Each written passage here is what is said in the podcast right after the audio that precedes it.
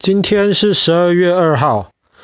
我们几个月之前讲过关于法国大革命，我们也讲过关于拿破仑的故事。那我们今天要讲的故事还是跟拿破仑有关，可是我们今天要特别讲拿破仑打过最漂亮的一场战争。那么这一场战争基本上也被视为就是奠定拿破仑在这个西方军事地位的一场呃胜仗。我们知道打仗，如果今天你的士兵数量是对方的十倍，那么你可能觉得很简单，你把对方围起来就好了。如果你的士兵是对方的两倍，那么你可能可以把部队分成两支，一支绕到对方的后面去打，然后另一只在正面吸引住对方。可是如果你的士兵比对方还要少，然后你又要攻击，你又要打胜仗，那么其实是一件非常麻烦的事情。那么今天这一场战争，拿破仑其实就面对到类似的情况。我们先讲一下十九世纪刚开始的一个历史背景。在拿破仑称为法国的皇帝之后，其实他就面对到很多问题，因为原来法呃原来欧洲的那些国王们。他们其实都不太喜欢看到有新的人加入的，特别拿破仑之前还发生法国大革命这样子的事情，他们怕法国大革命类似的情况在他们自己国家发生，所以这些国家就组成第一次的反对法国的同盟，后来被被拿破仑呃被他就摆平了，第二次反对法国的同盟也被拿破仑解决掉了。第三次，他们又组成了反对法国的同盟。这一次，拿破仑一开始就先发制人，所以他很快的就出兵，基本上都已经把奥地利的首都维也纳打下来了。你知道，奥地利在那个时候其实是强大的国家，在反法国的同盟当中，基本上它都是占一个领导者的一个位置。所以拿破仑的部队那个时候进到了维也纳，进攻的非常顺利。可是你要想，维也纳其实离法国有点远。这个时候传来了两个不好的消息，第一个就是你刚刚讲到的 Battle of Trafalgar，就是 Trafalgar 这场海战，法国跟西班牙的联军输给了英国的海军。第二个就是普鲁士，普鲁士在这个时候要加入反法国的同盟，所以拿破仑知道情况不是很妙。虽然他才刚刚把维也纳打下来，这个时候拿破仑就决定要在英国跟普鲁士加入战斗之前，先解决掉拿破仑前面最大的两个敌人，就是奥地利还有俄罗斯。这一场战争发生在中欧一个小镇旁边，叫做奥斯特利兹。这个名字太复杂了，我们就记这场战争的另一个外号，叫做“三皇之战”。三个皇帝同时出生，同时出现在战场上面：法国皇帝拿破仑、奥地利的皇帝以及俄罗斯的皇帝。你就记“三皇之战”。所以拿破仑要。赶快想办法发动一场决战，把另外两个皇帝先先打败他们，免得他可能会在后面被英国跟被普鲁士包围。可是，在这个时候，奥地利跟俄罗斯他们的联军大概有八万多人，拿破仑那个时候手上直接控制的才五万多人，五万人。要找八万人决战，其实是一个非常困难的事情，所以拿破仑就决定了，他要第一个选好地方打仗，要选一个地形适合他，他能够发挥、能够设陷阱的地方。第二个，他还要让对方轻视他，让对方要出来跟他挑战。当时，俄罗斯和奥地利的皇帝，他们知道他们手上的兵比拿破仑多。可是当时奥地利的军队有一点怕拿破仑，因为他们那个时候刚刚维也纳首都才被拿破仑打下来，他们有点怕。俄罗斯的皇帝其实才刚刚加入战场，所以他不知道拿破仑多厉害，而且他想我们的兵既然比较多，后面又有英国跟普鲁士，很快就能支援我们的，我们也要赶快一场，赶快把拿破仑给解决掉。所以拿破仑一开始他怎么准备决战的呢？答案是他先送使者跑去跟另外皇跟另外两个皇帝和谈。我们不要打仗了吧？你们兵那么多，你看我法国兵那么少，不如我们不要打仗了，我们撤回自己的国家去吧。他这样子一说，另外两个皇帝当然不干了。我就是人多欺负你人少嘛，怎么可以？你现在人少了，我还让你放回到你自己国家去呢？所以他们就开始轻视拿破仑。拿破仑这个时候，他做了另一个正常人看起来很奇怪的一个决定。这个战场上面是大概这样子的：拿破仑北方是他的主力军，南方他只放了一点点的部队。战场的中间是一块高地，拿破仑的军队一开始占领这块高地。你要想占领高地是好事嘛，在上面可以架大炮，直接往下面打。可是拿破仑做这个决定，就是他把高地放弃掉了。他把高地让了出来，原来在高地上的部队就藏在旁边的树林里面。哇！大家看到拿破仑又跑来要跟我们和谈，又把高地放弃掉了。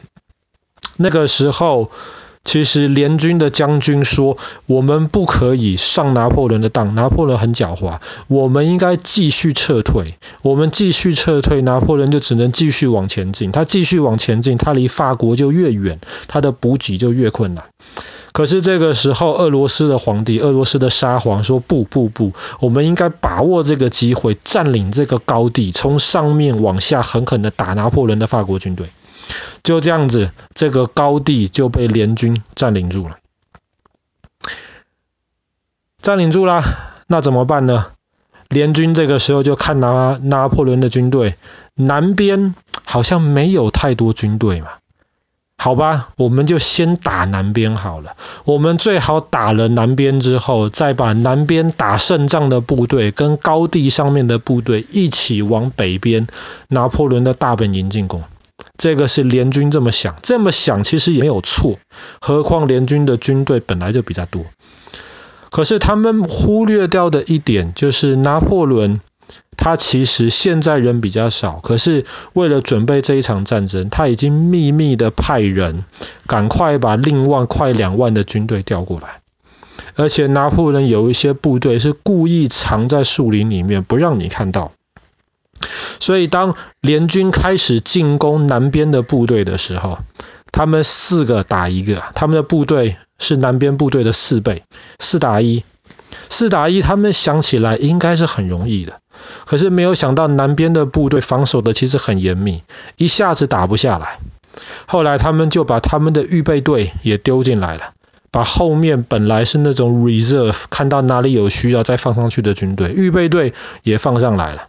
接下来这样子，南边就法国快撑不住了，怎么办？这个时候拿破仑就命令藏起来的部队出来支持。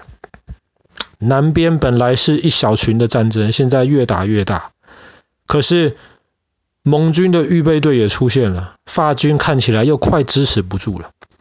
这个时候，俄罗斯的沙皇他带领他的部队占领在中间的高地上，他做了一个决定，他说：“我们现在赶快冲下高地，帮助我们的盟友，赶快把南边的发金解决掉。”可是当他们冲下去的时候，盟军的其他人赶快叫俄罗斯的沙皇住手，不要冲下去，不要放弃这一块高地。可呃，可是沙皇年轻了，沙皇就冲下去了。高地放弃掉之后，法国藏起来的军队很快的冲上去，重新占领了这高地。当他们占领了高地之后，盟军的部队北边跟南边基本上就被切开来了。北边不知道南边发生了什么事情。因为中间的高地被法军占领了，法军就开始在上面架设大炮。看到中间的高地被占领了，本来南边的盟军就打不赢了，现在盟军就觉得心理压力更大，看见法军的大炮已经在上面架设好了，可是法军没有开炮，为什么？因为这个时候拿破仑叫来的援军又在南边出现。本来南边两边就是打的差不多，这个时候法国又来一支军队，很快南边盟军就打不赢，盟军就只能撤退。可是法拿破仑选在这个地方，就是因为南边旁边是一个湖，然后有很多河。盟军发现自己已经撤不回去了，他的退路已经被法军给挡住了，他们只能往湖边挤，往湖边撤。还好，这场战争发生在一八零五年的今天十二月二号，这个湖上面结冰，非常非常冷。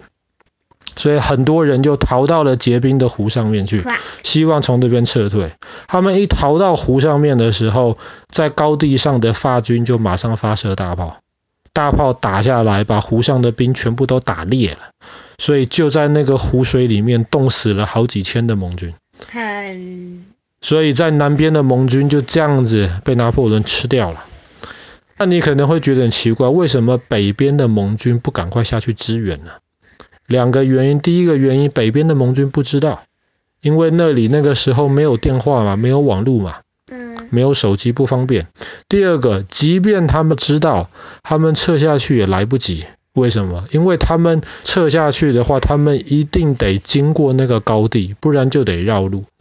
可是不管他们走哪条路，只要他们一动，他们对面拿破仑北边的军队就会趁机压上去。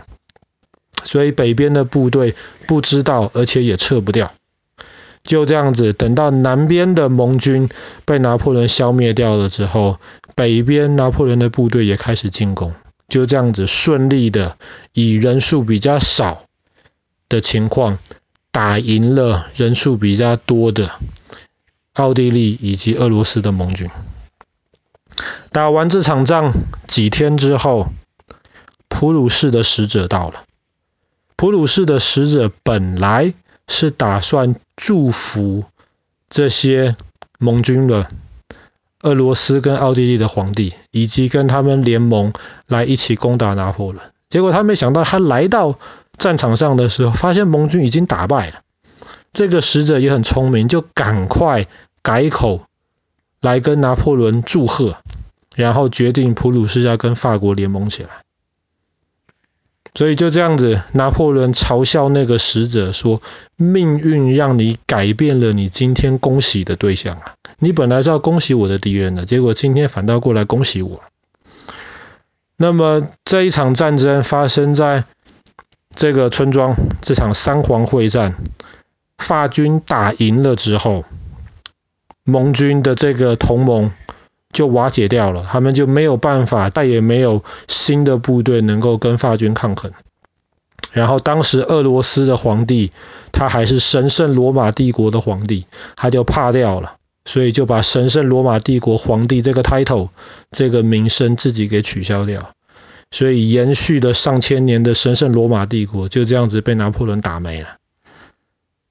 然后这一场教科书上面经典的一场战争，明明人数比较少，可是还要主力进攻；明明占领了地势比较好的地方，却还主动放弃。